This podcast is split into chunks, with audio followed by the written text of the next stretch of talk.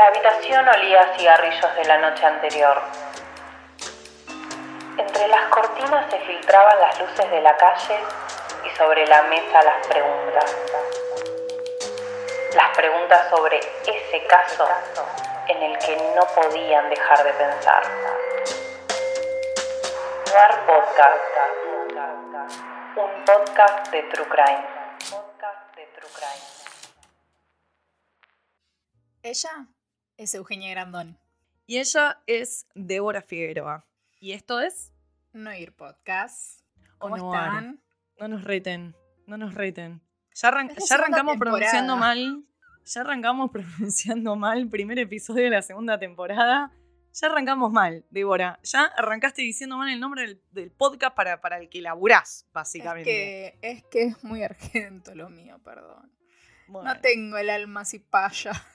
Perdón, perdón eh, a gente que pegó- pagó cafecitos para que lo digas Eh, bien. para, Hay gente que pagó guita Bueno. para que. Va otra vez. Noir para la gente que pagó el cafecito. Podcast. Ahí está. Bueno, eh, bienvenida a este 2022. Este, Bienvenidos ah, a esta segunda temporada, señores. Sí, A llegó. pedidos de todos. Aquí estamos. Costó mucho, La verdad costó que sí. Pero como siempre vamos al puntapié inicial y le damos con todo. Sí, sí, sí, sí, sí. Así que nada, a los bifes, así, de one, porque no somos este, esa clase de podcast que vamos a estar 40 minutos hablando de... Ya de hecho no nos vamos a quejar más del clima. Tal Lo cual. dijimos, que nos dimos cuenta que nos quejábamos mucho de- del clima, pero era, era, era la pandemia, era el tema de estar encerrados. Sí, sí, sí, totalmente. Ahora ya volvimos a la semi-normalidad. Así que ya no Sí. clima, eh, vamos a hablar del tránsito ahora. Ahora vamos a No, hablar mentira, del tránsito mentira. y lo que cuesta llegar a la oficina. No. Eh, no, pero sí, vamos a hablar de un caso. Vamos a tener el honor de que Debo nos va a dar el puntapié inicial a esta segunda temporada, primer episodio, el caso. Mm. Gracias, Waninkoff. Ahí está. Al igual que en la temporada pasada empezamos por fuera, hoy eh, en vez de arrancar por Estados Unidos, vamos a arrancar por Europa, España y un poquito de involucramiento del Reino Unido.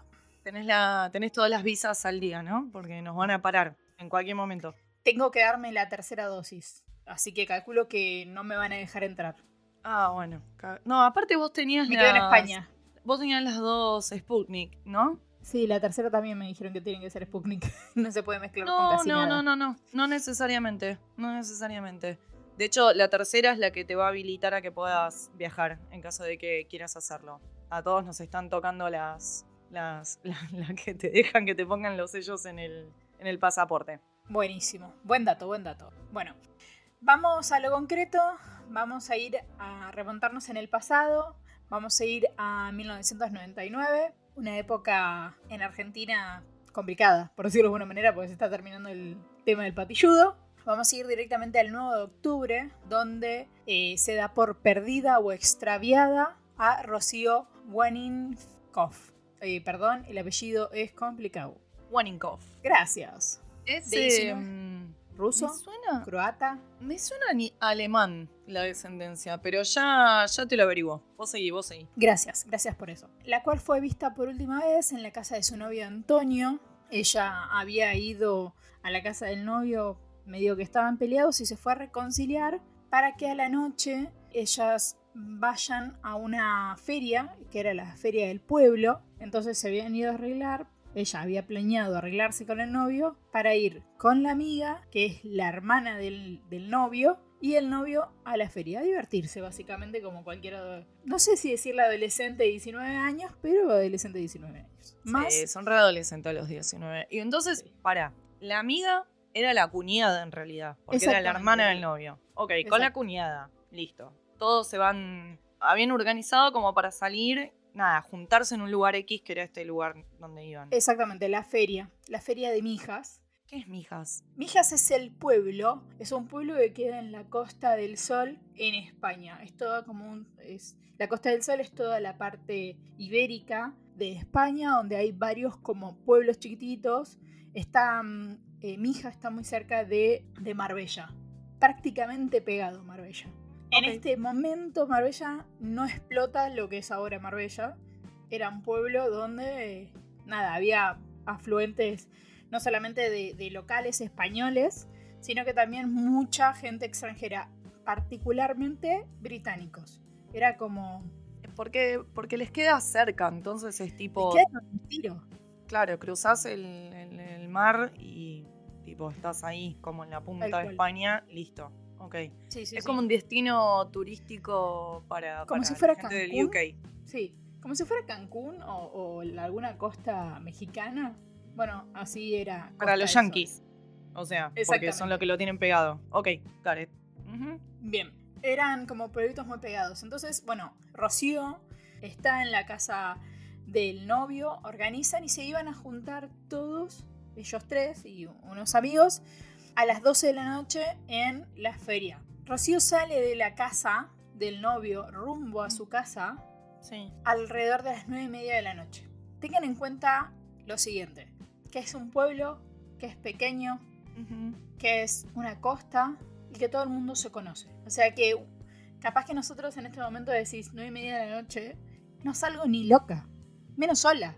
Ah, loca, pará, son las nueve y media. Estás muy viejarda vos, no sé qué te está pasando últimamente. Puede ser, puede ser.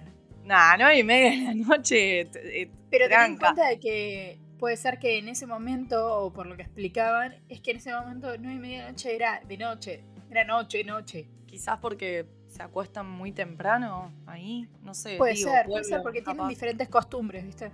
Sí, capaz era un pueblo de gente mayor que nueve y media de la noche ya no había nada abierto, ya estaba todo medio muerto. Claro, o que todo el mundo, al ser el pueblo, todo el mundo iba a ir a la feria. ¿Entendés? Ah, Porque bueno, son ese tipo de ferias itinerantes que, que se da mucho allá. Ok. Ni idea que es una feria itinerante igual, ¿eh? Te, te- me mataste. o Es sea, como los circos de acá, pero allá son más tipo feria. Tipo. Con sí, sí, como las y- yankees que tienen tipo Sí, exacto. los juegos y todo, tipo como el carnival de... Es- exactamente, es exactamente eso. Pero son itinerar- itinerantes como nuestros circos. ¿Y En, qué estoy hablando en la Argentina. Bueno, no sé, después me explicas. Sigo sin entender tipo, cuál es la parte. No importa. Bueno, ok, entonces estaba yendo a las nueve y media de la noche, quizás un poco tarde para el lugar, y tenía que ir caminando sola hasta la casa del novio. No, al revés. Iba a ir a su casa a cambiarse. Entonces salió de la casa del novio, del novio nueve y media de la noche Sí. y se iba a su casa. Su casa estaba a media hora. Serían. Dicen que unos 500 metros, pero no me suena 500 metros. Puede ser un poco más. 500 metros son 5 cuadras, o sea. Son cinco cuadras, así que no creo que sean. Porque hablaban de que ella tenía que caminar exactamente media hora y la estaban esperando para cenar Alicia, su madre, Juan, su padrastro, y Rosa, o Blanca, su hermana. La estaban esperando para cenar y ella iba a ir con el agregado de la hermana, más allá de su cuñado y su novio, a la feria. Ok, entonces ella estaba en lo del novio. Sí. Se vuelve caminando sola para su casa para llegar, cenar, cambiarse y volver a encontrarse con el novio, llevar a la hermana también y ir Exacto. todos juntos a esta feria ahí en el pueblo. Exactamente. El tema es que el novio nunca se fue. Nunca fue a la feria. No, o no sea, fue a ella la llega a la casa, cena, se cambia, No. sale. No, vamos, vamos para atrás otra vez. Ella sale de la casa del novio Sí. nueve y media de la noche. A la casa nunca llega. Ah, ella no llega nunca. Sí, Rocío nunca llega a la casa. Ok. Y el novio tampoco fue a la feria Tampoco fue a la a feria. encontrarse con el resto de la gente que se tenían que encontrar a las 12. O sea, faltaban los dos hasta ese momento. Hasta ese momento faltaban los dos. Entonces, la hermana fue a la feria. ¿La hermana de quién? Pará. La hermana de Rocío fue a la feria. Se encuentra con la hermana de Tony. Vamos a ponerle el nombre. Al novio. al novio. Tony no fue tampoco, entonces como que concluyen como que están juntos. 19 años. Claro, porque hasta ese momento nadie, nadie sabía que ella sí había salido de la casa de él. Claro, en, en ningún momento se, como, co- como que tejaron si se había salido, si había llegado, nada. Claro, es como, ok, faltan los dos, se quedaron garchoteando de una. Básicamente, exactamente eso. Ok. Vuelve la hermana a la casa y, y la madre, Alicia, le pregunta dónde está la hermana. Y ella le dice que no sabe, que nunca se la cruzaron en la feria. La madre la espera, se hacen las 6 de la mañana, amanece, llama, Alicia llama a la casa de Tony y pregunta por la hija. Atiende la madre de Tony y le dice que la hija se fue nueve y media de la noche de su casa, que ella le había acompañado hasta la puerta de salida y sabía que no estaba con, con Tony. ¿Y Tony? Durmiendo. Ok, la madre le dice, che, él está durmiendo y yo la acompañé hasta la puerta de, de casa, la dejé y te la mandé a tu casa, básicamente. Exactamente, básicamente eso. Uf. Bueno, entonces, nada, empiezan a buscar por los lugares típicos. La playa, los hospitales, comisarías. Pensaban que le había pasado algún tipo de accidente o algo, o, o que simplemente se había distraído y se había ido a la playa porque la playa estaba muy cerca, muy, muy cerca. Igual 6 de la mañana y sin el novio y, y nadie la vio en la feria, yo ya me estaría arrancando los pelos, boluda. O sea. ¿qué onda? Bueno, empiezan a hacer la búsqueda. Tony le dice a la madre que, que él no fue porque no tenía plata y eh, Rocío tenía varios trabajos de medio tiempo, entre ellos en el restaurante Oasis, no se olviden de este dato, y también eh, cuidaba al- a los hijos de un extranjero, que era vecina de ellos. Simplemente estaba, o sea, los llevaba y los traía del colegio. Tipo medio babysitter. Tipo, Sí, exactamente. le Este cuidaba a los pibes al vecino. Exactamente, básicamente. Entonces, como ella había pasado el verano con tanto esfuerzo y él no tenía un mango, si él, si él le decía a ella que no tenía plata, ella no iba a ir a la, feria. feria. Exactamente. Entonces, no iba a ir a la feria. Entonces, lo que él quiso hacer era, como no cagarle ese momento de la feria, que era el último día de la feria y qué sé yo, entonces no, no le dijo nada y la quiso dejar ir sola con sus amigas. Oh. Punto. Entonces él se quedó durmiendo. Hmm, Tony. Ok. Sí. Bueno, empieza la búsqueda sin cumplirse las 24 horas de, del- de- de la desaparición. Va y planta la denuncia. Igual. La Claro, vieron tan desesperada que al principio le decían que no, que no, que no, porque no se habían cumplido las 24 horas. Pero al final la vieron tan desesperada a Alicia que se la toman. Ok. ¿Son 24 o en esa época eran 48 también, eh? En esa época eran 48. Pero es un es un montón. poco dos mentira. días. Es como, boluda, pero igual en qué cabeza cabe una persona desaparece tipo y te dicen tenés que esperar dos días. Son las primeras horas que se saben que son súper cruciales en una desaparición. ¿Cómo vas a esperar Exactamente 48 eso. horas a que se involucre las fuerzas, ¿entendés? Para salir a buscar a alguien. O sea, es como... Exactamente eso. Eso es Horror. mentira. No se tiene que esperar 24 horas ni 48 horas porque son esas 24, 48 horas son cruciales en la búsqueda. Y lo Mm. cotejé con un policía que muchas veces como que le dan el tema de que es adolescente y se va y está en la época de la rebeldía y todas esas Digo, ¿no? pelotudeces del pensamiento idiota que, tienen, Es que que- pueden llegar a estar teniendo. Pero digo también, ¿no? Es como que te lo pones a pensar y decís, ok, ¿no es mejor movilizar un patrullero y encontrar a la piba que capaz se quedó cogiendo que esperar dos días y encontrarla en una zanja porque no salieron a tiempo? Nada, se los dejo para que reflexionen. Dati- datito. La madre hace la denuncia. Habla con la madre de Tony. Ent- entran en esta de que sí, que no, que sí, que no. La madre le explica de Tony, le explica toda la situación. Entonces ella dice, bueno, voy a volver sobre los pasos de Rocío y ver qué encuentro. O sea, buscarla. Algo. Bueno, ella hace nuevamente los pasos de, desde la salida de la casa de Tony, el novio de Rocío, hacia la, eh, la ruta que hacía siempre Rocío de la casa del novio a su casa. Era como muy rutinaria en eso. Y pasa por un descampado. Un descampado tipo bosquecito. No un descampadito normal. No, no, no. Un señor descampado tipo plaza con matos, con... Sí, sí, con vegetación, o sea, Sí. como un lugar medio turbio que si Medio vas a elegir, heavy, capaz no sé si elegís meterte por ahí. Como que, ok. Exacto. La madre llegan ahí, llega con obviamente sus familiares. Tony para todo esto y la madre no se querían involucrar tanto. O sea, la madre de Tony no quería que se meta tanto. Entonces ellos como que lo estaban buscando por otro lado. Como que no quería que Tony, perdón, la madre, o sea, no quería que Tony se involucre con la búsqueda que estaba organizando la familia de... Exacto, como que se organizaron, pero ella él lo, lo- le dijo, bueno, nosotros va- vayamos a ver hospitales, por decirte algo. Claro, sí, sí, no busquemos con, con la familia Winninghoff. O sea, dejémoslos que ellos hagan su búsqueda, nosotros nos movemos por otro lado. Exacto, o sea, nosotros te ayudamos, pero te ayudamos acá. ¿Entendés? Bueno, la cuestión es que empiezan a hacer esa búsqueda, van por ese descampado y en un momento alguien grita, hay sangre. Y hacen el recorrido de la sangre y ven una zapatilla. Al ver la zapatilla, una zapatilla, eh, un par de zapatillas, perdón. Una de las zapatillas, ella la ve y dice, son las zapatillas de Rocío. Claro, la madre lo reconoce en las zapatillas. Ok. Sí, por la manera de estar trenzado el, el cordón de la zapatilla, ella lo reconoce. Dice que tiene un tenía un- como un trenzado muy especial y entonces reconoce mm, el calzado. Siguen caminando y ven como si tuviera, como si hubiesen arrastrado algo, como que si se hubiese arrastrado algo. Ay, qué Y después ven-. Un charco de sangre bastante grande y encuentran la otra zapatilla no con sangre, sino con tierra. Bueno, claramente llaman a la policía, actúa la policía, llegan los peritos y levantan varias cosas. Las zapatillas, el tema de la sangre, un pañuelo con sangre Y una colilla de cigarrillo. No se Ok. olviden de este dato.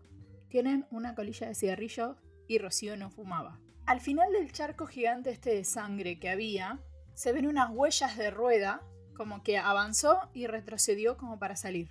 Una, una huella de, de un vehículo. De un vehículo. Ok. Como que se puso al lado del, del- del auto, del auto, del charco de sangre, este auto, y hace como la, la maniobra de entrar, retroceder y salir. Como quien, como quien saca un auto de un, de, de un lugar donde está estacionado, que tipo te tiras un poquito por atrás para salir. Ok. Sí, exactamente, Mm. exactamente. O sea que claramente, no sé, mi suposición eh, pericial en este caso sería, la golpean, la arrastran, se resiste, la golpean más fuerte, la arrastran, por eso pierde las zapatillas, se le salen en el forcejeo, la meten adentro de un auto y se la llevan. Por eso no está el cuerpo ahí. Exactamente. Bueno, la policía dice que el cigarrillo es de una marca muy específica, Royal Con, con el Ay. pañuelo de sangre. Tengo, ¿Qué pasa? bueno, nada, tengo miedo de reunirte tipo el caso si digo esto, así que me lo voy a callar. Ok. Ok. Y en la colilla de cigarrillo dicen que eh, lo encontrado no pertenece a una mujer. Sí, El ADN. encontra- el ADN encontrado en el cigarrillo no pertenece a una mujer. Bueno, como hay una, por decirlo de alguna manera, un, un supuesto caso de, de- En este momento estamos hablando como... No sabemos si, si está viva, si está muerta, pero hay sangre y no están las zapatillas y hay un auto. Sí, parece ¿vos un pensás? rapto. Secuestro. Entonces el pueblo se organiza de tal manera que empezar a hacer rat- rastrillaje junto con la familia. Se organizan tipo, tipo con tipo cuadrículas bien organizados, ¿eh? por sectores y se iban muy minuciosos. Sí, de hecho, todo lo que encontraste ahora lo encontró la familia y no la policía, así que why not? Sí. Tal cual. Eh, alrededor de 3.000 vecinos se unen a la búsqueda Ujú. y Un la familia empieza, sí, una bocha. Porque no solamente eran del pueblo, sino de pueblos ale- aledaños como Marbella, que estaba ahí pegado. Claro, esto es Andalucía y es parte de la provincia de Málaga. Exactamente. Entonces, claro, sí, sí, sí. Eh, claro, es como los, los otros barrios, entre comillas, si fuera Argentina, que nosotros tenemos barrios, se, unen en, en la búsqueda a ayudar a la familia. Claro. Sí, exactamente. Y, y empieza como, como a ver una. O sea, se- esto se llega a- al periodismo, eh, sale en, la, to- en toda la prensa de España y se hace de forma. Se hace eco la empresa. La empresa. em, no, perdón. Empresa no. Prensa. Eso, eso porque, eh, porque estás traumatizada con el laburo. Dale. Sí. Entonces hacen una conferencia de prensa y la familia, ¿no? Accede a, a- a hablar para los medios. Sin antes, obviamente, lo deben haber hablado con la policía igual, pero bueno. yo calculo. En realidad yo creo que la, la familia empieza a meter presión con el tema prensa para eh, que no se La pierdan se los mueva. medios y la policía se mueva, exactamente. Y como hubo, hubo tanta, tanta presión en este sentido que eh, se despliega la UCO. ¿Qué es la UCO? Es la Unidad Central Operativa de España. Que en teoría esta unidad tiene mucha fama de eh, hacer resoluciones muy importantes en caso de secuestro, trata de personas, ese tipo de cosas. Entonces, como ¿Puedo hasta el tirar un dato? está- Sí, decime. Perdón, te interrumpí. Te tiro un dato de, que, que leí el otro día. Dicen que en los casos de. Cuando están en estos casos de, de supuestos eh, secuestros o abducciones o whatever, como lo quieras decir, dicen que, que a veces a los, a los padres o a quien sea que, esté hablando en la prensa, generalmente lo que hacen es dirigirse a la persona que, ¿no? que está te- manteniendo cautiva al, al- ser querido y como que está instruido de que le, le digan todo el tiempo a la persona que está secuestrada por el nombre, que le hablen al, al captor, tipo, no sé, eh, qué sé yo, Paula eh, es, es mi hija, Paula va al colegio, Paula hace esto, Paula, la- queremos a Paula de vuelta, porque eso hace que el captor La humanice. la humanice, exacto. Entonces dicen que si realmente llegara a- porque seguramente también es muy probable cuando tienen a alguien secuestrado que estén mirando los medios, hay grandes chances de que les cueste como más, no sé, asesinar a la persona o lastimarla. Eh, así que es como una técnica policial que se usa en esos Sí. casos. A- En este caso particular no sucedió esto, sino que la familia directamente le hablaba Se a la mandó. prensa como, sí, como la nada misma. De forma muy coloquial, eh, trataban de, de- Simplemente la desesperación de mantener el caso vivo. Simplemente eso. Yo creo que no hubo instrucción por parte de la policía. En Claro, de este- hecho era para este- meterle presión a la policía. Exactamente, este Claro. fue más para el otro lado.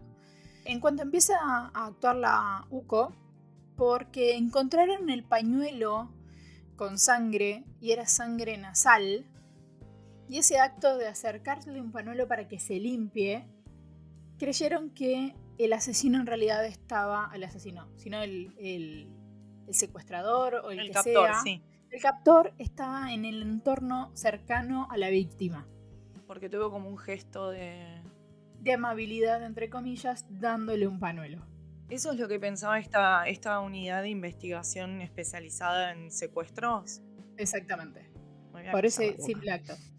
sí, tal cual. Me voy a callar la boca porque, claro, tipo, te, o sea, te recagan a palos, por eso hay un charcazo de sangre, te revolean tanto que te sacan las zapatillas, pero después te alcanzan un pañuelo. Señores, es obvio que no pasó así. Tal cual. Bueno, Pero la conclusión de ella fue esto, de que sí, le acercó un panuelo para que se limpie la sangre de la nariz y sabían que era de la nariz por los análisis que le habían hecho, el captor, el violento o el que sea estaba en el entorno familiar. Entonces empezaron a investigar a quién. El primero de todos, al novio. al novio. El cual tenía una buena, eh, tenía una cuarta de que había estado dormido, que lo habían visto dormido, nadie Tony. había salido. Tony. Y Nadie su había era su propia madre. Y su, su propia madre, exactamente. Ujú. Eh, que a nadie lo había visto en la feria, ponele. Bueno, y así empiezan como, como a, a- a descartar sospechosos. El punto es que en esta escena del crimen había un auto involucrado Ujú. y Tony no sabía manejar. Entonces había quedado como descartado. Ok. Después se inclinan hacia los tíos, porque recordemos que la colilla tenía ADN masculino. Sí. Pero ¿qué pasa? Los tíos de los tíos de parte de la madre, De, de Hornos. Rocío. de. Rocío Hornos, pero de la madre de Alicia Hornos, no, no estaban ni siquiera en el país. O sea, no, no en el país, sino en la zona, en la, en la zona, ¿no? Tenían como que lo habían visto en un lugar yéndose a comer re lejos de Marbella, re lejos de... de- Claro, de- sí, no daban de- los tiempos y los habían ubicado físicamente y geográficamente en un lugar donde era imposible que hubieran estado involucrados con la desaparición de Rocío. Ok. Exactamente. Después quieren involucrar al extranjero. Este extranjero que a ella le cuidaba el hijo. Sí. Era del Reino Unido, recordemos. Sí, exactamente. Ajá. Tiene un nombre bastante particular. Si me das dos minutos te lo busco. No lo encuentro, no importa. Bueno, la cuestión es que era británico. Este británico tenía mucha plata. Pero mucha plata. Ok. Entonces el tipo había, nada, ofrecido una suma de dinero bastante importante para la época a cualquier persona que le pudiera brindar información, ¿sí? Esto lo vieron sospechoso y empezaron a Él puso, sospechar perdón, de él. información sobre Rocío. Él Claro, aportó claro. plata para como tipo una hotline. Una recompensa. Claro, para tener una recompensa, cualquier dato que lleve a la aparición con vida de Rocío. Exactamente, exactamente, porque hasta el momento la están buscando con vida. Ok, y la policía, a la policía esto le parece raro, entonces lo, lo pone en la mira como supuesto sospechoso. Exactamente. Sí, Solamente por eso. solamente por ese gesto. Y no, te, no sabemos si tenía tipo una coartada o algo el tipo. Sí, tenía una cortada, era que estaba en Inglaterra. Tenía ticket de vuelo, mm, ¿Cómo la mató? Eh, tipo, es sospechoso, pero estaba en otro. oh, telepáticamente. Bueno, ellos, eh, la UCO sigue la investigación, por su parte, pero 24 días después de la desaparición de Rocío, apareció un cuerpo. Este cuerpo aparece en Marbella y lamentablemente es Rocío. Eh, La reconocen por eh, signos del cuerpo, aunque estaba bastante deteriorado y, y estaba a la intemperie. Entonces daba como que el cuerpo básicamente estaba en los esqueletos ya, pero tenía signos como un anillo, pertenencias eh, personales de Rocío que la pueden identificar por eso. Pero, para, ¿la encuentran en, en, en dónde? La encuentran en Marbella, en un lugar pegado a un club tenis, de tenis. Como si fuera en un... eh, ¿cómo, se, ¿Cómo se diría donde guardan las cosas? Como en un. Lo voy a decir en, en- en- en neutro porque no me sale. En un cobertizo donde guardan Claro, tipo las cosas que usaban para mantener el- el- la limpieza El del club. lugar, del club y eso. Ah, ok. Exactamente así, pero ese, ese cobertillo estaba muy lejos, dentro de la propiedad del club, pero muy lejos de, de donde está mm, lo que es la gente, por decirlo de alguna manera. Dentro de la propiedad, pero lejos. Ok, y eso aparece 24 días después desde que se la declara desaparecida. Desaparecida. Aparece el cuerpo ahí. Pregunto. Sí. qué raro. Nadie sintió olor. Nadie. No. Nada. No, porque era, era básicamente como en- si fuera en un descampado. Era Pero como nadie en entraba a buscar gigante. herramientas ahí, No, nada. no, no, eso estaba como abandonado. Ah, Incluso ok, no estaba activo. había- No, no estaba activo, estaba muy, Ah, ok. muy lejos de... O sea, pertenecía al lugar, pero estaba lejos del lugar. Ok, Eh, nadie lo usaba. había un molino entonces- de agua. Sí, no, no, no, estaba, to- Ah, como abandonado. Ahora, ahora Había tiene como más camino, sentido. pero no, no. No, porque si no yo estaba flasheando que capaz habían tenido el cuerpo durante X cantidad de días y eventualmente lo, lo descartaron ahí. Pero ese no había no. sido el lugar donde había estado el cuerpo todo el tiempo. No, no, este fue el lugar donde estuvo todo el tiempo por la, por la pudrición, no sé cómo decirlo de otra manera. El sí, estado- el nivel de putrefacción que presentaba el cuerpo. Exactamente. Ok. Bueno, el cadáver de todas maneras va a autopsia, claramente, porque o sea, es una muerte violenta. Y descubren lo siguiente. Esto voy a hacer como... Lo voy a leer. Ok. Descubren lesiones en las vértebras, costillas y eh, lesiones a través de ellas. Ok. Lesiones en la escápula izquierda, producto de una puñalada, Uf. y se producen en total 8 puñaladas, en parte posteriores y una en la parte frontal. En la parte debajo de lo que es el pecho, esa puñalada es tan certera que eh, le produce un hemoneurotórax, Sí. por lo cual el pulmón queda perforado Y y ella colapsa. se terminó, exactamente, colapsa el pulmón y se termina ahogando por esto. O sea, se muere básicamente entre ahogada y desangrada. Claro. Por los niveles de sangre que encuentran en la primera escena del crimen, Sí. creen que ella fue muerta ahí. Claro. También descubren que tiene golpes en la nariz y en la mejilla. ¿sí? Entonces recrean la siguiente escena. Se cruza con quien es su, pe- su perpetrador, la golpea en Sí. la cara, quebrándole la nariz y parte del pómulo. Ella trata de defenderse y se acerca el pañuelo a la boca, acerca el pañuelo a la nariz y trata de huir eh, de espalda. Y entonces por eso la cantidad de puñaladas que tiene en la parte posterior. Trasera. Claro. Exactamente. Al darse vuelta o caerse, les le da la puñalada certera en el pulmón y ahí es cuando eh, Sí, se Nada, termina de sangrar. No, se termina de sangrar, exactamente. Sí. Leyéndolo te juro por Dios que es que quedé como, Dios. Y que es que. sí, ¿no? Porque uno piensa, o sea, ¿cuántas dijiste? ¿Ocho en la espalda? En la parte Ocho en la espalda, exactamente, y una Y la eh, novena, que es la, la, la que se estipula que es la definitiva. O sea, ¿sabes lo que deben ser que te acuchillen nueve veces? Ay, Dios, sí. Por favor. Sí, obvio, horrible. Sí. Horrible. Bueno, estamos. eh, el, esto empezó el 9 de octubre. Estamos en el 20 de noviembre. Le entregan el cuerpo a la familia. Como seguían las sospechas en la familia, lo que hacen. eh, y el, el- el caso fue tan mediático que se filmó todo. Claro. Todo se filmó. El funeral se filma, se le entrega el 20, pero se entierra el 21. Eso funeral largo, largo, largo. Y lo que estaban haciendo los psicólogos era como mirar las acciones de todo el grupo familiar. Ok. Si se reían, si se sentaban, si, si, si, si- cómo lloraban, si se hincaban, si... Todo. Bastante eh, raro, O sea, la verdad. Pese a que la misma escena y la misma descripción de lo que posiblemente ocurrió, que tiene un soporte médico y forense que contradice completamente la teoría de alguien le acerca un pañuelo, porque no tiene sentido, eh, y aún así siguen sospechando que el asesino está En, el, entorno. en el entorno familiar Sí. por un dato que ya no encaja dentro de lo que sería el- el- el- la escena del crimen, digamos, porque Exactamente. te acuchillo ocho veces, pero después te sangra la nariz por la trompada que te di y te digo, uh, bueno, te tiro un pañuelo. No, no te Sí. Dios, qué idiotas.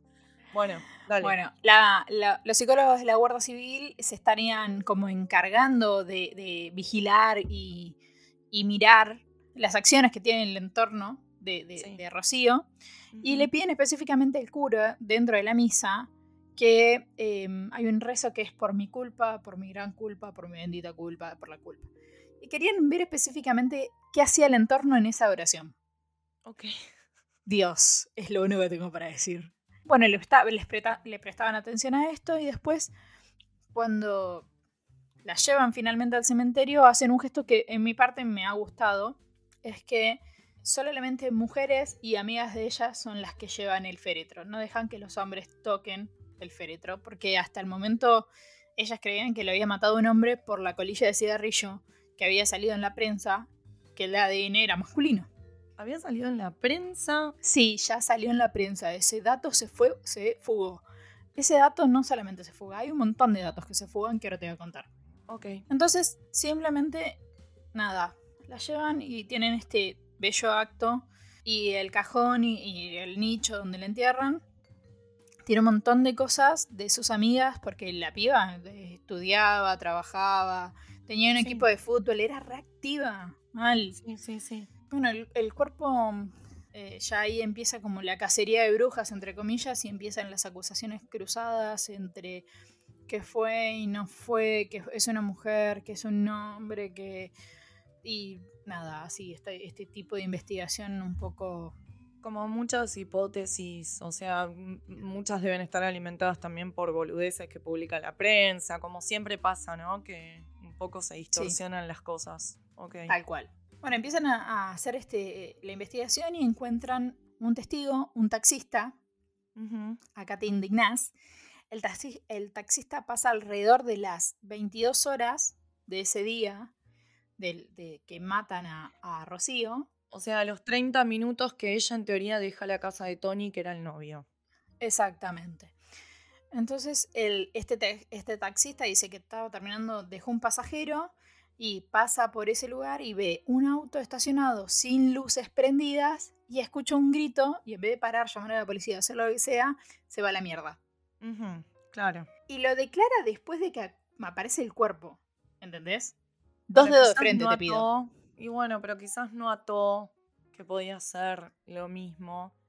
O sea, que no se haya dado cuenta que no haya sido muy detective en presentarse antes, la verdad que es anecdótico. Lo que, lo que más importa es el hecho de que escuchó a una piba gritar, vio un auto sospechoso y dijo, "Mm, me parece que entonces me voy a tomar el palo. Ya está, dice mucho eso. Ok. Y, y a, eh, a ver, aparte de ver un auto estacionado, pudo ver algo que diferenciara el auto, patente, modelo, Nada. color, nada. O sea, un Nada. inútil. En teoría, en teoría, el, el- la- el primer comentario, nada. Bueno, siguen con, con la, la investigación y descubren que los tíos de Rocío habían estado en disputa por el alquiler del restaurante que estaba dentro de este club de tenis. Pero no habían llegado a, a nada, básicamente no lo pudieron alquilar por diferentes diferencias y es justamente donde se encuentra el cadáver. Pregunta. ¿Ellos Sí. querían alquilar el restaurante que estaba ahí y no lo pudieron alquilar? Sí, no lo pudieron alquilar. No llegaron como un precio y entonces... Ah, ok, no arreglaron alquilar. con el dueño entre ellos que lo querían alquilar para hacerlo laburar. Lo querían. Exactamente. Ok. Sí, sí, básicamente es eso. Pero, ya habíamos nada. estipulado que los tíos estaban en otro. en una distancia. eh, comiendo, no sé qué demonios me habías dicho que estaban haciendo. Sí, sí, no, no Lejos se encontraban lugar. en la zona. No se encontraban en la zona, pero seguían, viste, en esta casa de bruja de que eh, encontré el nombre. Encontré el nombre de- Ah, del ¿del inglés, inglés? que era Clifford. Sí, Clifford Stanford, re inglés. Ok. Clifford Stanford era quien eh, quería, como, nada, poner estas recompensas para, para tratar de encontrarla. Ok. Y seguían rondando siempre sobre lo mismo, siempre sobre el novio, sobre los tíos, sobre esta persona Clifford, y no salían como de, de ese lugar. Supuestamente la investigación siguió, pasaron 10 meses, y en agosto del 2000 eh, se realiza una detención. Tenían tres sospechosos, dos hombres y una mujer. Finalmente, en agosto del 2000, perdón, detienen a la amiga íntima de, de la madre, Ujú, De Rocío. Dolores Vázquez. Sí, exactamente, la madre de Rocío, llamada Dolores Vázquez. La acusan directamente del homicidio de Dolores, de, perdón, a Dolores, la acusan directamente del homicidio de Rocío ¿Basándose en qué? basándose en lo siguiente. Y acá empieza la verdadera casa de brujas. Dolores eh, es una persona que no se define lesbiana, pero tampoco se define bisexual. Básicamente no se define nada, pero habían tenido una, una relación disque amorosa con la madre de Rocío, Alicia. Ellas tuvieron una relación, vivieron juntas durante mucho tiempo, eran prácticamente una pareja establecida. Los padres de Alicia la consideraban a Dolores como su hija. ¿Y sabían los padres de, Sí, de Alicia sabían. la, de la relación? Bueno, Sí, tuvo una relación eh, amorosa con, con la madre, más allá de que se Exactamente. Lo que quiera, tipo, tuvo una, re- tuvieron una relación amorosa ellas dos. Ok. Sí, exactamente. Eh, vivían juntas. Es- eh, Alicia cuando habla de Dolores habla de una manera bastante ambigua. Dice que, que sí cree que ella mató a su hija, pero también habla de forma muy abierta de su relación. Dolores trata de no hablar de su relación personal y privada. La quiere O sea, mantener con Alicia ella. suscribe esta teoría de la policía que de golpe la encarcela a Dolores y dice, sí, es ella la, la asesina de Rocío. Exactamente. Sí, sí, O sí. sea, un suscribe montón. totalmente. Empieza como a decir que en el momento de la, se- de separación, la, de la separación que ella tuvo con eh, Dolores, Dolores no aceptaba de que ella había se habían separado y que ella había vuelto a formar una familia Claro, porque ella estaba eh, casada o con un señor que se llamaba Juan, este exactamente quien después empieza a ser como el vocero de la familia.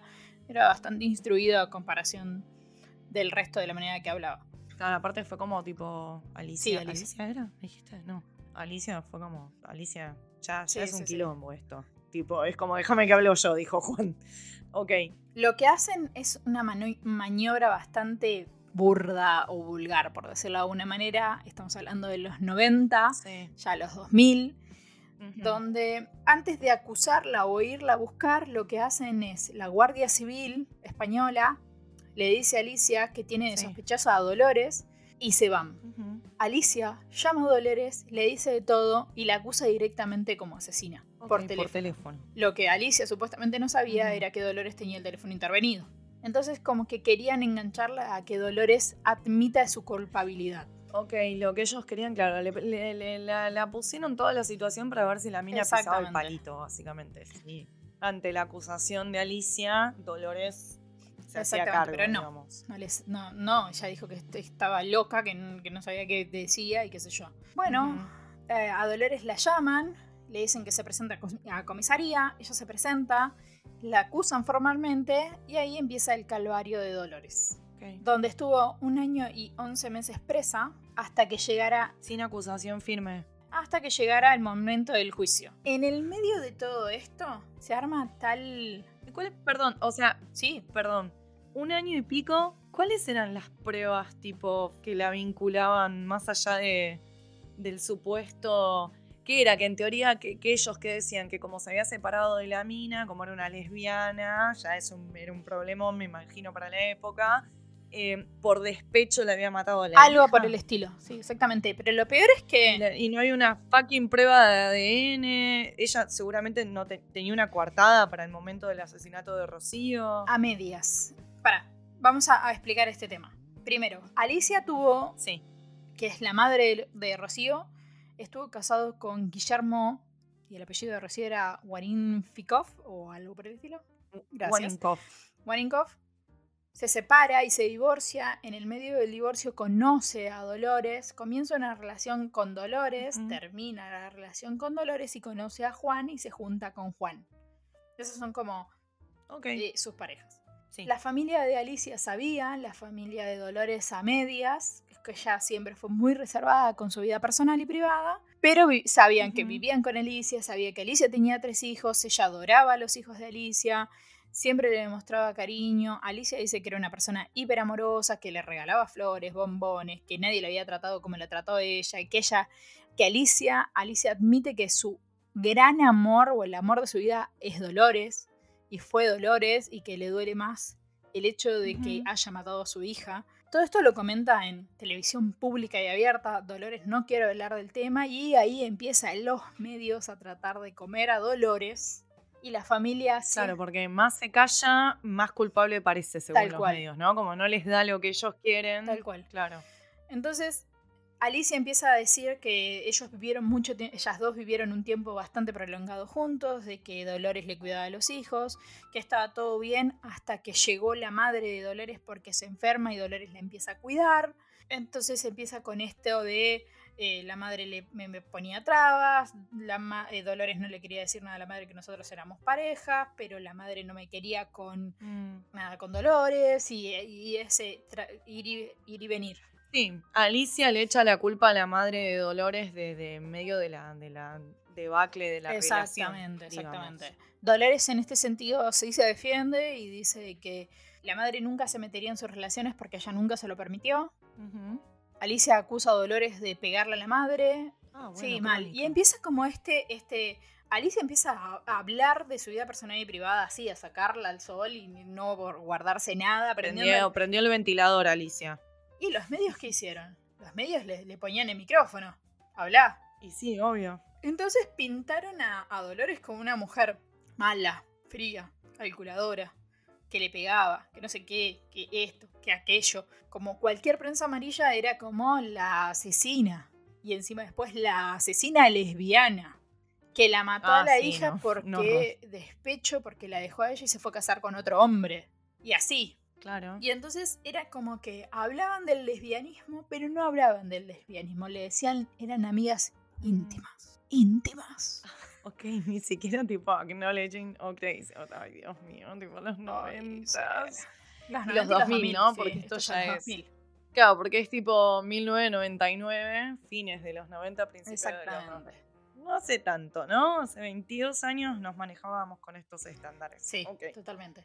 Si era lesbiana, era asesina, tipo obvio. Mal. ¿Sos lesbiana? Claro, ¿cómo? Sos. Sos sos asesina. asesina. Claro, no había forma de que no fuera tipo, claro, este, Dios mío, el nivel de prejuicio. Bueno, Sí. la cuestión es que Dolores también se defiende y dice que no, de que lamentable ella tiene que, lamentablemente ella tiene que decir que Alicia no fue su gran amor, que si ella Uh, siempre quiso a los hijos, que nunca pudo ser madre, había intentado ser madre, pero nunca pudo ser madre.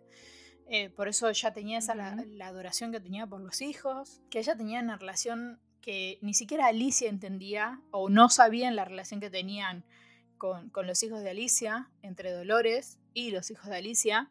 Y en un reportaje, tanto Blanca como, como el hermano de Rocío, los hermanos de Rocío, los dos hermanos de Rocío hablaban muy bien de, Ah. de Dolores y no entendían cómo había cruzado eso. Y de repente cambian el discurso de un día para el otro y dicen que asesina, asesina, asesina. Mm. Bueno, a todo esto y, y la manera de defenestrar a esta mujer en televisión, la encierran como una prevención preventiva a Dolores, medio que la torturan Wow. en ese primer Bueno, qué momento. guau. ¿De sí. qué me extraño? En ese primer momento la Sí, encierran. seguramente la van a haber presionado porque, como se, se- Es la típica, el fiscal se obsesionó con esta teoría, pum, la metió adentro y después la empezaron a apretar para que confiese algo que capaz ni, ni siquiera había hecho. La... Mal, le- la metieron en un calabozo y le apagaban y le prendían la luz y le abrían la rendija y le decían que ellos sabían que ella tenía miedo a la oscuridad.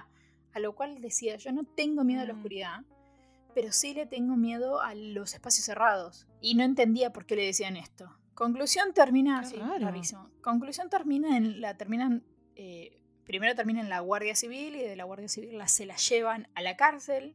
Pasa 11 meses hasta que el 3 de septiembre del 2021 comienza el juicio. Cuando com- 2021. Esto fue en agosto, la detienen en agosto del 2020, 11 meses después, septiembre del 2021, casi 12. No, pará. Dijiste 20. Ay, perdón. Estábamos 2000. en Los 2000 y me, 2000, me- perdón. Claro, Claro, de 2001, 2001. Un año después, no 2021. Yo dije, Mierda. wow, pará, pasaron 20 años. No, ¿Qué no. onda? No, está bien. Ok, entonces, ella está 2020, la encarcelan y 2020. Perdón. 2000, otra vez, hicimos lo mismo. En el 2000, esa es la negación de la edad. Em, de que no puede ser que hayan pasado 20 años de los 2000.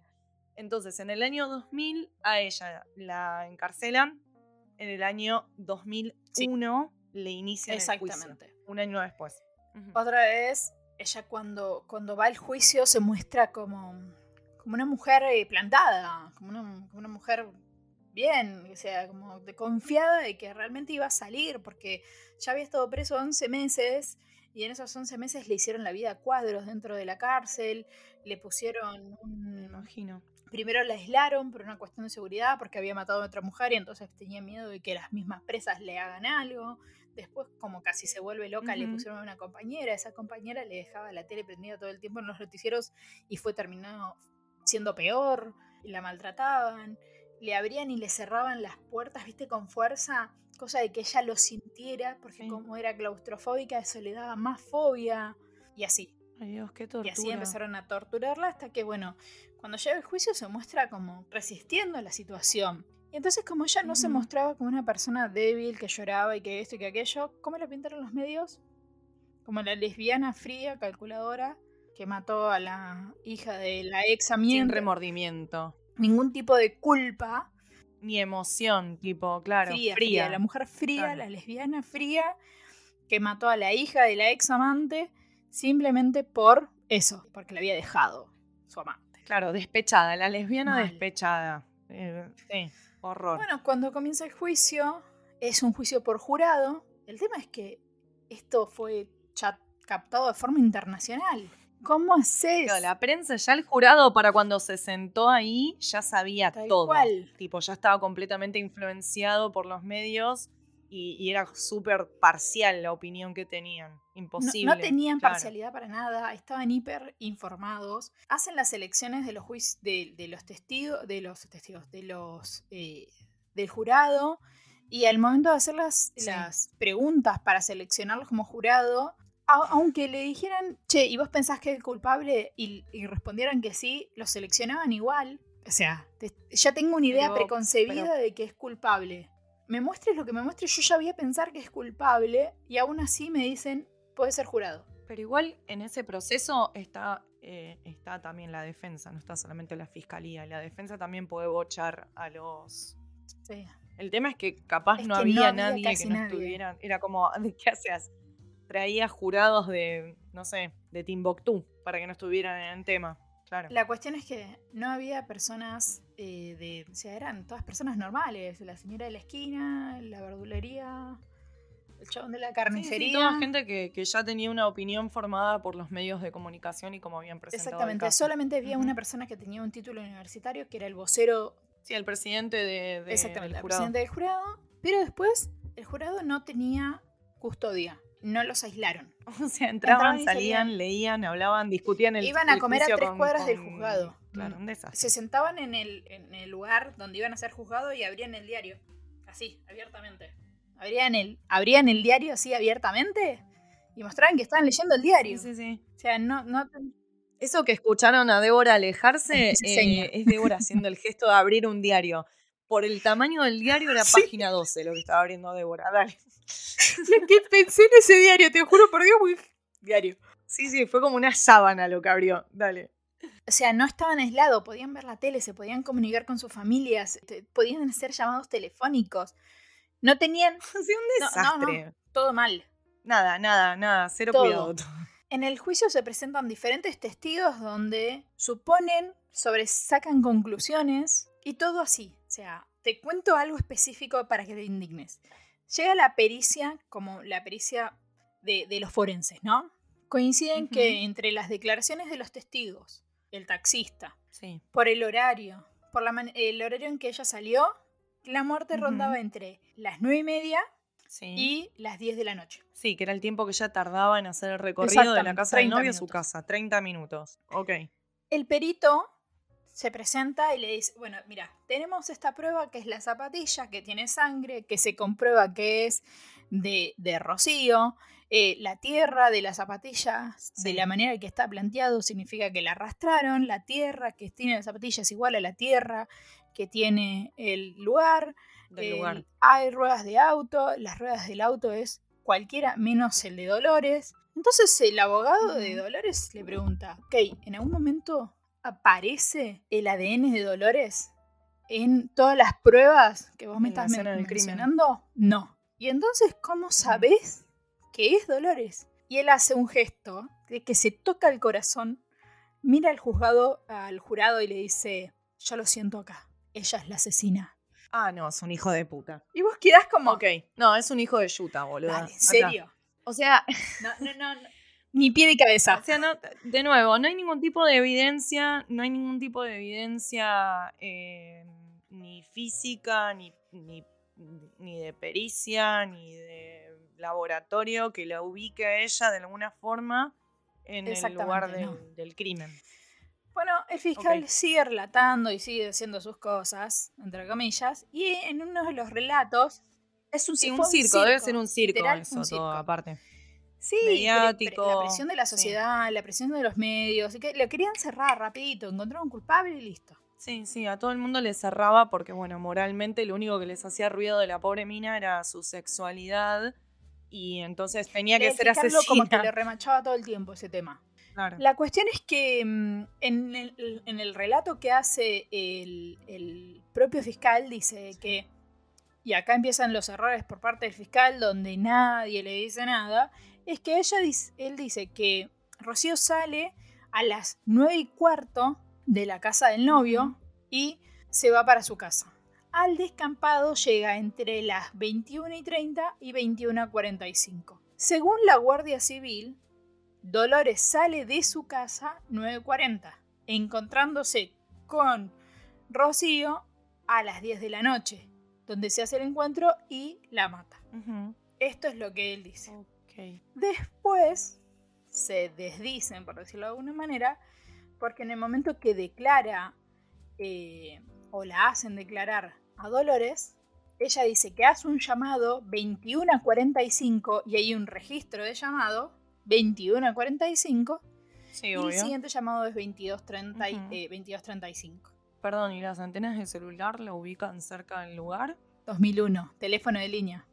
No, pero en, en- en España ya tenían desde, desde antes celulares, Beba, por eso te digo. Teléfono fijo. Ah, ok. En un teléfono fijo. Ok. La cuestión es que en el relato ella dice que tiene familia en su casa, que viene su sobrina con su marido y una nena chiquita. Entonces ella se queda en la casa a cuidar a la sobrina, porque la, los, los, eh, a la hija de su sobrina, perdón, porque su sobrina sale a comer ella y el marido con gente del pueblo porque todos se conocían y se fueron a comer a un lugar. Entonces ella estaba en la casa. Claro, entonces, para el horario que en teoría el fiscal dice que ella sale de la casa y se cruza a Rocío y la asesina en ese bosquecito, por decirlo de alguna forma, ella estaba en la casa cuidando a la nena de su sobrina. Exactamente, exactamente. Como que no, no terminaban de coincidir eh, los, los horarios. Los Exactamente. horarios. Bueno, la- hay, otra, hay otra declaración que era de una psicóloga, de, también de la Guardia Civil, donde eh, la planta a Dolores como una psicópata capaz de matar, una mujer fría, calculadora y no sé qué. El abogado de Dolores le pregunta, ¿vos la viste alguna vez esta mujer? ¿Te, te, te- hizo preguntas? ¿Algo? Dolores le dice, no la vi en mi si vida. realmente le había periciado. Claro, no le habían nunca periciado realmente a ella, sino que estaba. Bla, bla, bla.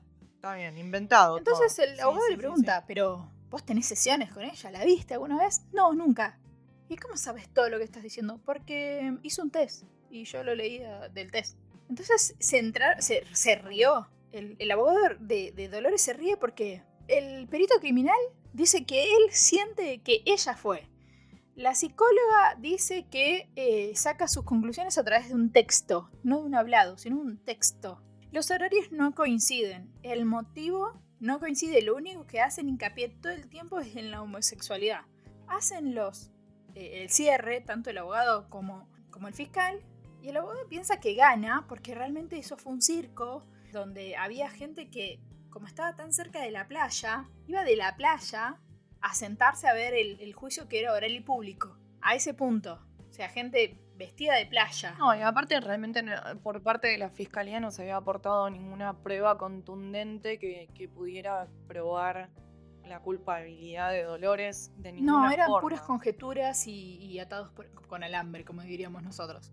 El 17 de sí. septiembre del mismo año se terminan los alegatos, se junta el jurado a deliberar. Pensaron que iba a ser rápido, la cuestión es que tardan más de un día. Y como ya teníamos jurados, y más de la mitad del jurado, ya tenía un preconcepto de que era culpable o era culpable, empezaron a hacer como negociaciones. La cuestión es que la declaran culpable a 15 años y un día por eh, mayoría de votos. Dolores ahí realmente se derrumba, la ven derrotada y le hacen un escarnio de ese derrumbe, la lesbiana derrotada. Después de eso, como un año después de alegatos y, y- y que el abogado empieza como a, a decir esto, este juicio fue un chiste y esto y aquello, ese yo, bueno, declaran Sí, va- eh, ah, supongo que presenta una apelación. Claro, la apelan, empieza a apelar, apelar, apelar, hasta que realmente dicen eh, que el juicio fue un. Que no fue justo. que- Sí, que hubo impericia de todos Y lados. que se necesitaba que repitan el juicio. No lo declararon juicio nulo, sino que lo declararon. nada, que lo, la tenían que volver a juzgar. Teniendo en cuenta sí. de que la mina había pasado más de 11 meses presa previo al juicio y después del juicio, el 8 de febrero Sí. del 2002 eh, le pagan una, fa- una fianza y sale libre. O sea, le, le fijan una fianza y ella la paga y sale libre. Ok. Después de haber pagado casi tres años en NACA, entre lo, lo, lo de sentencia, sentencia, post-sentencia y pre-sentencia. Ok.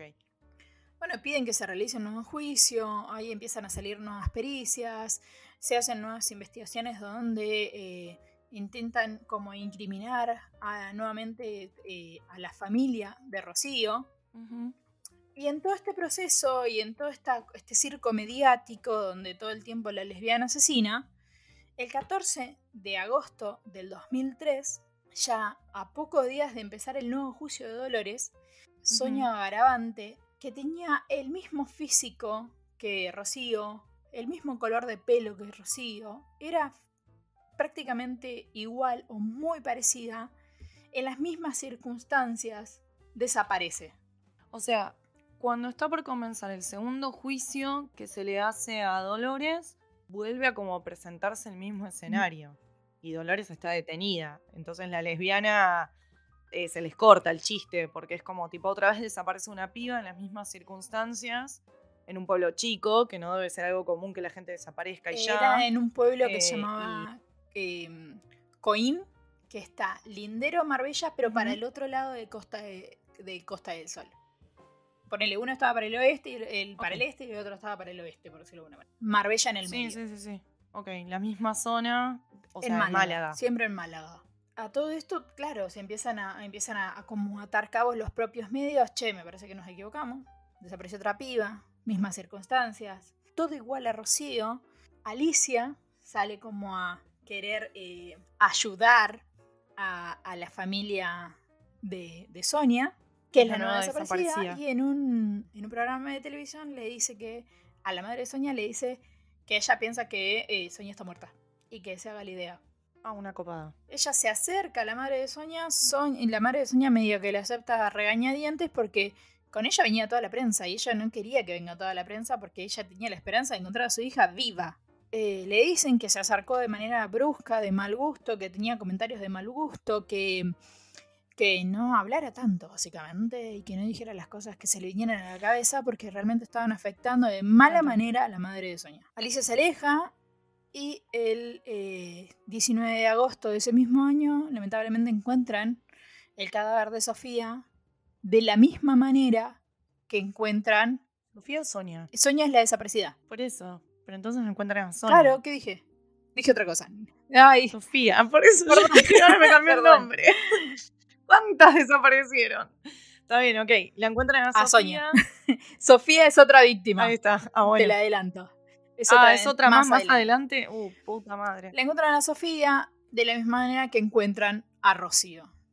Entonces de ahí empiezan a- a hacer investigaciones y esto y aquello y se dan cuenta de que es exactamente igual, mismas modos, misma causa y para colmo, que no es un dato menor, al mismo momento que, que desaparece eh, Rocío, que ella iba a ir a, un, a una feria, Sí. Sonia, cuando desaparece, eh, volvía de una feria. Es como está. que más o menos se unían. Hacen la reconstrucción, o sea, la, no la reconstrucción, sino que la, las pericias sobre el cadáver. Y en el cadáver encuentran restos de ADN del agresor. O sea que ella intentó defenderse y en las uñas tenía piel del agresor. La rasguñó, Claro. cotejan y cotejan ese ADN con el cigarrillo que habían encontrado, que era de un hombre En la, en la colilla. en la colilla de cigarrillo de sí, Rocío, sí, sí, sí. y dan que es la misma persona. Ok, ya está. Dice Dolores, listo, zafé. No, no zafaste nada. Empiezan toda una investigación, dan con una persona que se llama Tony King, que era británico, Sí. que en ese momento vivía en Londres, pero residía en Marbella, pero trabajaba periódicamente en Londres, y llegan a, O sea, iba y venía de Marbella a, a Y Londres. sospechan de él porque en la tele, cuando sale esto de que Sonia había arañado a su, víctima, a su Victimario. victimario, gracias. Bueno, la cuestión es que la mujer se da cuenta de que tanto cuando desaparece Rocío como cuando desaparece Sonia, el marido estaba en los lugares ale- Sí. a- aledaños al hecho En España. el marido tenía una cortada en la mano bastante importante. Que de repente en, el tiempo de que Rocío desaparece y dicen lo del cigarrillo y la marca del cigarrillo, él cambia la marca de cigarrillo que, que- que fuma. Cuando dicen los de la De huella... hecho, te iba a decir. Sí, Sí. ¿qué? No, perdón, que de hecho te iba a decir cuando comentaste lo del cigarrillo, que te dije, ay, tengo miedo de cagarte el caso, menos mal que me callé la boca, porque te iba a decir, esa marca que nombraste se vende en Reino Unido. Exacto. Es un cigarrillo Es un inglés. cigarrillo inglés. Sí, sí, es re british. Tipo, si hubieran puesto uno más uno, no es un cigarrillo que se venda y se consuma eh, en España. Pero sí se lo ataban a Dolores porque Dolores durante mucho tiempo vivió en, Espa- en Inglaterra y fumaba esos cigarrillos de allá y se los traía. Y entonces también lo ataban por eso. Eso es un- algo que no te comenté en su momento. Que ella fumaba esa marca de Mm, cigarrillos. medio tirado de los pelos. Pero el ADN era de hombre. O sea, es como... Sí, sí, sí, ¿Qué, teradito de qué- pelos. qué manera de, de evadir lo que no querían Mal. ver, ¿no? Como que soy yo, que soy un perejil, que no estudié nada, puedo atar cabos y sin embargo esta gente No. teniendo todo, no. Bueno, la mujer eh, a- se acerca a, al- a los delegados de la Guardia Civil, le comenta todo esto, eh, le da el nombre y lo empiezan a investigar. se acercan a Reino Unido y en Reino Unido dicen que él ya tenía antecedentes de, de acoso, abuso, inclusive tenían como un apodo para él, o sea, había estado preso del 86 al 91, después había sido reacusado. Sí, era un turbio, ya tenía problemas con la ley de antes. Exactamente. O sea, claro, no era un tipo que estaba limpio. Tal cual. Por lo tanto, bueno, hacen toda esta investigación, se van a Londres, eh, lo vigilan, se dan cuenta de que tiene una herida en la mano, más todo lo que dice la, la, mujer, le capturan unos cigarrillos medio escondidos, lo mandan a analizar y da que es el mismo de Rocío y es el mismo que el de Sofía. Claro, le sacan el ADN de nuevo. Exactamente, sale por la tele y dan un nombre un poco ficticio que es Sofía, donde a él lo acusan de intento de violación, golpiza, maltrato e intento de secuestro. De otra mujer que no llegó a matar, pero está con todas las intenciones. una que se le escapa. Exactamente. Bueno, lo atrapan, se lo llevan a España, él declara y confiesa lo de Rocío, y lo de Sonia. Primero confiesa lo de Sonia y después a regañadientes confiesa lo de Rocío. Pero cuando se lo llevan a juicio, la quiere implicar a todas costas a Dolores con lo de Rocío. ¿Pero por qué? porque le dan plata, supuestamente, y porque no querían admitir. O le ofrecen un trato para reducirle la sentencia, capaz. Eso lo suelen hacer un montón. También.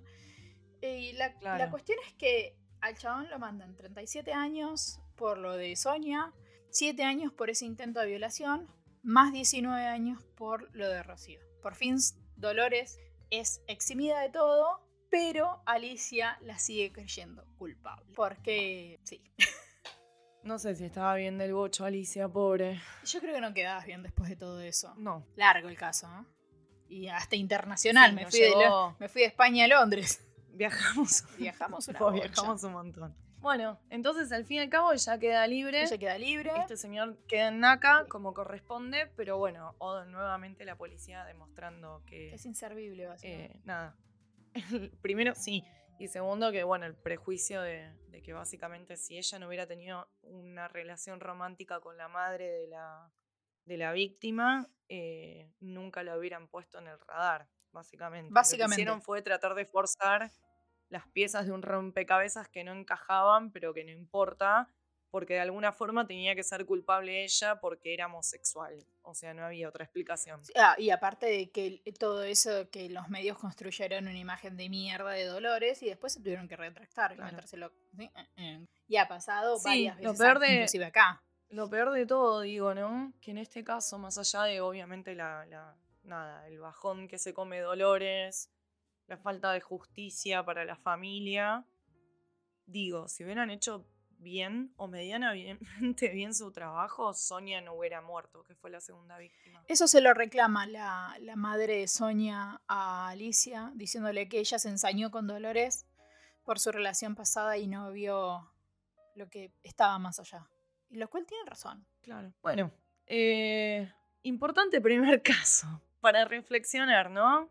Importante y largo primer eh, caso. como siempre, nada, un, día, un día quiero un caso donde la policía haga las cosas bien, así no tengo que hablar mal. Vamos a buscarlo. este, si saben de alguno, nos cuentan. Este, déjenlo por ahí en, en, Instagram y, nos cuentan un poco, nada, un poco en, qué andan eh, y, y, nos cuentan un poco también de, nada, qué les pareció este caso. Así que acuérdense, es Noir, porque se escribe así, pero acuérdense que se pronuncia Noir, así no nos pegan noir.podcast. Nos encuentran en, Instagram. Síganos, quiérannos, déjenos reseñas, síganos desde Spotify eh, para que le aparezcan las notificaciones de que tenemos nuevo episodio publicado. Y también nos pueden seguir y nos pueden escuchar a través de Google Podcast o en cualquier plataforma que escuchen podcast.